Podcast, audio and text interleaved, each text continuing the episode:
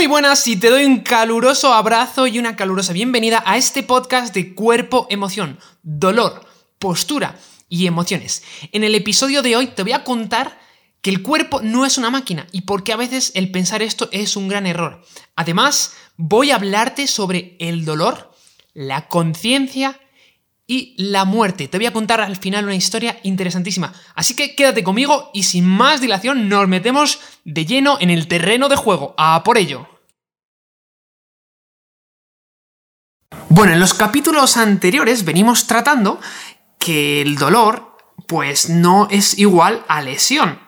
Esto lo venimos hablando en los, en los, primeros dos capítulos y es importante que comprendamos esto porque es una creencia que está fuertemente aceptada en el, en el colectivo. Claro, además quiero que pienses en la siguiente situación. Si cuando tienes dolor de espalda, este dolor se produce o la chispa que lo dispara es cuando estás haciendo cualquier tipo de actividad física, pues claro, ¿qué va a suceder? Pues que vas a atribuir ese dolor a esa actividad física en concreto.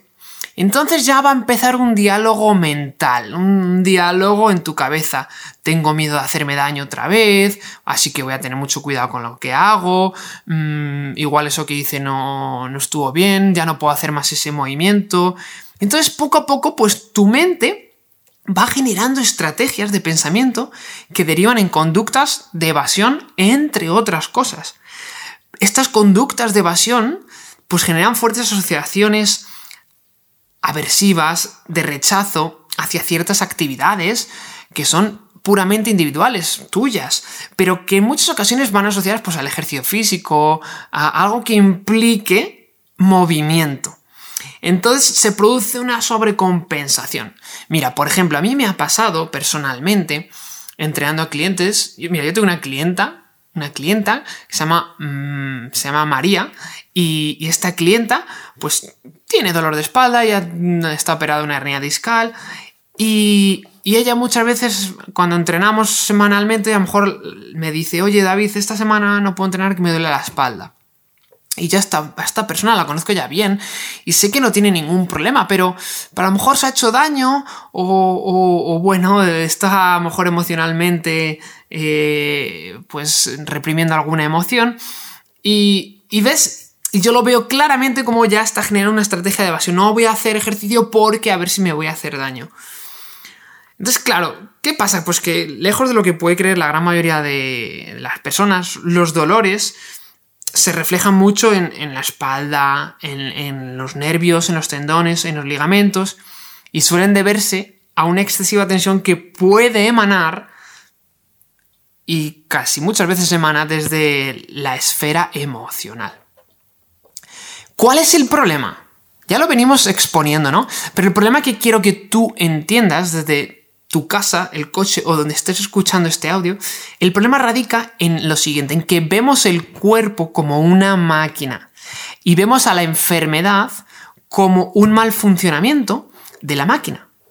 Y creemos entonces que si algo no se puede demostrar científicamente en un tubo de laboratorio, pues ya no tiene ni validez ni sentido.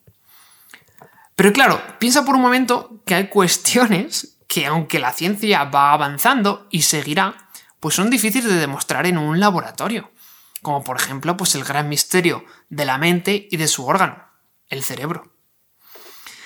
Entonces, claro, es por esta creencia, la creencia de que vemos el cuerpo como una máquina y, y que el mal funcionamiento de la máquina es la enfermedad, pues es por esta creencia, este pensamiento, que no solo en el dolor de espalda, sino en muchos otros casos, no se considera que las emociones juegan un papel fundamental en la causa directa de ciertas afecciones. Y presta atención, porque te digo causa directa. Se acepta que las emociones pues podrían agravar, por ejemplo, el dolor de espalda, el dolor de cuello, el dolor de cabeza, problemas de estómago, pero no se considera tanto que las emociones puedan ser la causa directa. ¿Por qué? Pues porque parece como si nos sintiéramos incómodos de reconocer esto, como si lo prefiriéramos negar y evadir. Y entonces, ¿qué sucede? Pues que dividimos el cuerpo y la mente por separado, el cuerpo es una máquina, la enfermedad es el problema de la máquina, y no hay ninguna relación o, interacción entre cuerpo y mente. Claro, el problema es que mm, sí que la hay. En muchas ocasiones la cuestión del dolor y el dolor de espalda, pues las vemos tan puramente físicas, es decir, que suceden en el cuerpo, pues que descartamos la posibilidad de que pudiera ser causado por cuestiones psicológicas. Y entonces pues nos centramos en, en las estructuras, en el cuerpo físico. Sin embargo, pues es que estudios y evidencia clínica sugieren que el dolor de espalda, que en muchas ocasiones mm, no tiene una causa específica, o en el dolor lumbar idiopático, que se llama en, el mundo de la medicina, ¿no? Idiopático quiere decir que no hay una causa justificada. Pues estudios y evidencia clínica mm, ya afirman que estos dolores de espalda o de otras áreas del cuerpo podrían deberse por alteraciones psicológicas que afectan, efectivamente afectan a los músculos, a los tendones, a los ligamentos, a los nervios. Entonces, yo lo que quiero es que tú empieces a reflexionar sobre este concepto de manera abierta, que tú empieces a, a abrirte a este concepto de que tu cuerpo, de que tu mente se abran a este nuevo concepto.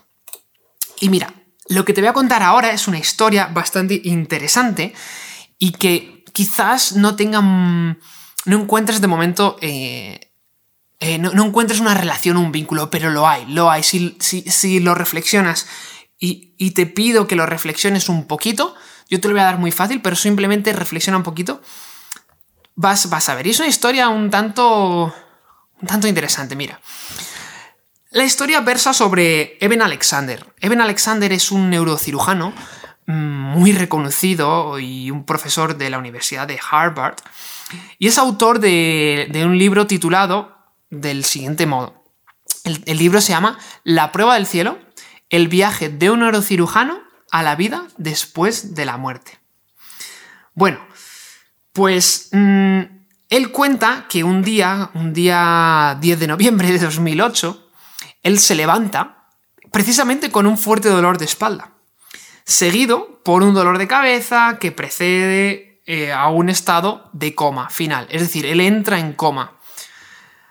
Él había entrado en coma por una enfermedad desconocida, sin ninguna razón aparente o enfermedad mm, descriptiva. De hecho, él indica, eh, Elben Alexander, que los médicos que le trataron, pues que nunca supieron cuál fue la causa. Sabían los síntomas, ¿no? Eh, y él lo, explica, pero bueno, son síntomas ya más con un lenguaje médico, pero, pero no, se, no se descubre la la causa real de la enfermedad. Bueno, pues alrededor de siete días después, eh, Elben Alexander despierta, despierta del coma, y este neurocirujano está ahí, imagínate, se despierta y no recuerda nada, no recuerda a su familia, no recuerda su pasado, no recuerda ni sus conocimientos sobre neurociencia, ¿no? Menuda paradoja. No recuerda nada. Sin embargo, poco a poco, en las semanas posteriores, él empieza a recordar, como él dice, por capas. Empieza a recordar por capas recuerdos de la infancia, recuerdos de los últimos 20 años de su vida. Y empieza por capas a recordar sus conocimientos sobre neurociencia. Y claro, empieza a recordar también recuerdos sobre su experiencia durante el coma.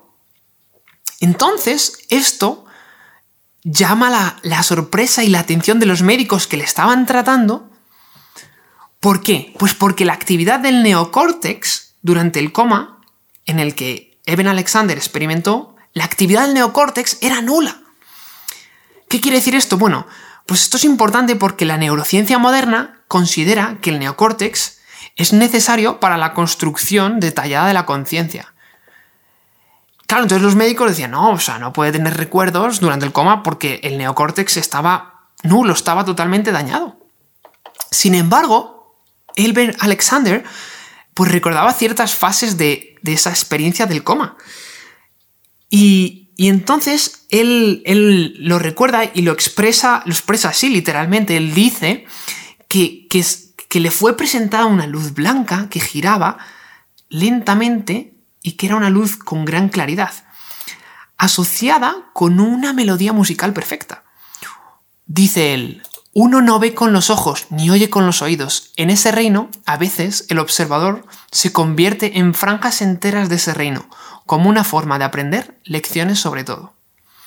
Bueno, esto es una pequeña parte de cómo él describe parte de esa experiencia. Pero fíjate, es muy interesante porque él dice, no tuve ninguna imagen corporal durante ninguna parte de ese viaje que él describe. Pero él dice, fíjate, había una hermosa joven que me acompañaba en el, en el ala de una mariposa. Una joven que nunca dijo una palabra, pero cuyos pensamientos de amor incondicional y seguridad llegaron directamente a mi conciencia. Bueno, Fíjate porque Elber Alexander dice que cuando él eh, inicialmente trata de compartir sus historias con los médicos, pues los médicos le, recuerdan firmemente que, su neocórtex había sido demasiado dañado como para permitir que, tuviera esos recuerdos, mm, esos recuerdos, ¿no? Entonces, en ese momento, Elber Alexander, claro, no recordaba mucho sobre sus conocimientos mm, sobre, neuro, sobre neurociencia, sobre el cerebro y la mente. Y tampoco sobre la enfermedad que había tenido él, como neurocirujano, ¿no? Entonces, pues simplemente creía en las declaraciones de los médicos de que esos recuerdos que tenía, esa descripción que te acabo de decir de que, de que se le fue presentado por una luz blanca con una melodía musical perfecta, él simplemente lo contaba y bueno, pues al final, pues como tenía ese lapsus mental, pues dijo, bueno, pues los médicos dicen que esto debe haber sido un truco del cerebro moribundo, ¿no? Pero fíjate qué curioso, porque, porque Elber Alexander tiene un hijo y, y, su hijo está estudiando en, en, en, neurociencia, precisamente. Y entonces su hijo le dice, mira, papá, ¿por qué, ¿por qué no empiezas a escribir todo lo que recuerdes y no leas nada acerca de esta temática de experiencias cercanas a la muerte, desde la neurociencia, desde el cerebro. Entonces ve Alexander empieza a escribir y él indica que escribe alrededor de 20.000 palabras durante los siguientes meses, buscando una explicación. Entonces, Eben Alexander dice que, él intenta explicar todo lo que recordaba del coma como un mecanismo basado en, en el cerebro. Él estaba, estaba dispuesto a aceptar la afirmación de, que los, de, de los médicos, ¿no? de que era un troco moribundo del cerebro. Pero claro, a él le picó la curiosidad y le impulsó a descubrir, bueno, pues entonces, ¿cuál es ese truco, no? De que, que si durante yo, durante el coma, la parte del cerebro que está asociada al recuerdo se desconecta, pero yo recuerdo algo, bueno, aquí hay un misterio, ¿no? Entonces, eh, su conclusión, después de, meses de análisis con los médicos y con otros mm, profesionales interesados, pues él indica que, lo que había presenciado realmente sucedió. Pero él dice que no en el universo físico, ni en su cerebro. Esa conclusión que él hace, fíjate porque aquí esto es lo interesantísimo, esa conclusión que él hace, dice que, que siguió, siguió de la mano de una asombrosa revelación sobre la identidad de la hermosa compañera que él recordaba en el ala de esa mariposa. Porque precisamente ahora él podía, podía recordar la apariencia de esa persona. Cuatro meses después del coma, él descubre que de hecho la persona que aparecía era su hermana biológica que nunca había conocido, que había muerto dos años antes de que, de que él supiera de su existencia. Claro, él, él indica que esa revelación fue un catalizador que le lanza a, una comprensión pues, más completa de la realidad de, de ese viaje que él tuvo durante el coma. Bueno, con esta historia que a mí me parece fascinante, lo que pretendo compartir es el gran misterio de la mente. Y quizás con esta historia abrirte la puerta, abrirte la ventana para que comprendas que, la psique humana vive en unión indisoluble con el cuerpo y con algo más allá quizás. Y por tanto, para curar el dolor de espalda hay que tener en cuenta esta división perdón, esta unión indisoluble. Hay que tenerla en cuenta. Te animo a que afrontes con ilusión el resto de capítulos. Te mando toda mi buena energía, un fuerte y un caluroso abrazo. Y vamos a cerrar con una frase nueva de Carl Jung, que dice lo siguiente. Carl Jung decía que la conciencia es una condición del ser y que no existe una toma de conciencia sin dolor. En el próximo capítulo vamos a hablar de que tienes que dudar sobre el dolor. Te mando un fuerte y un caluroso abrazo desde Body Emotion. Soy David El Coro Barrutia. Un fuerte abrazo.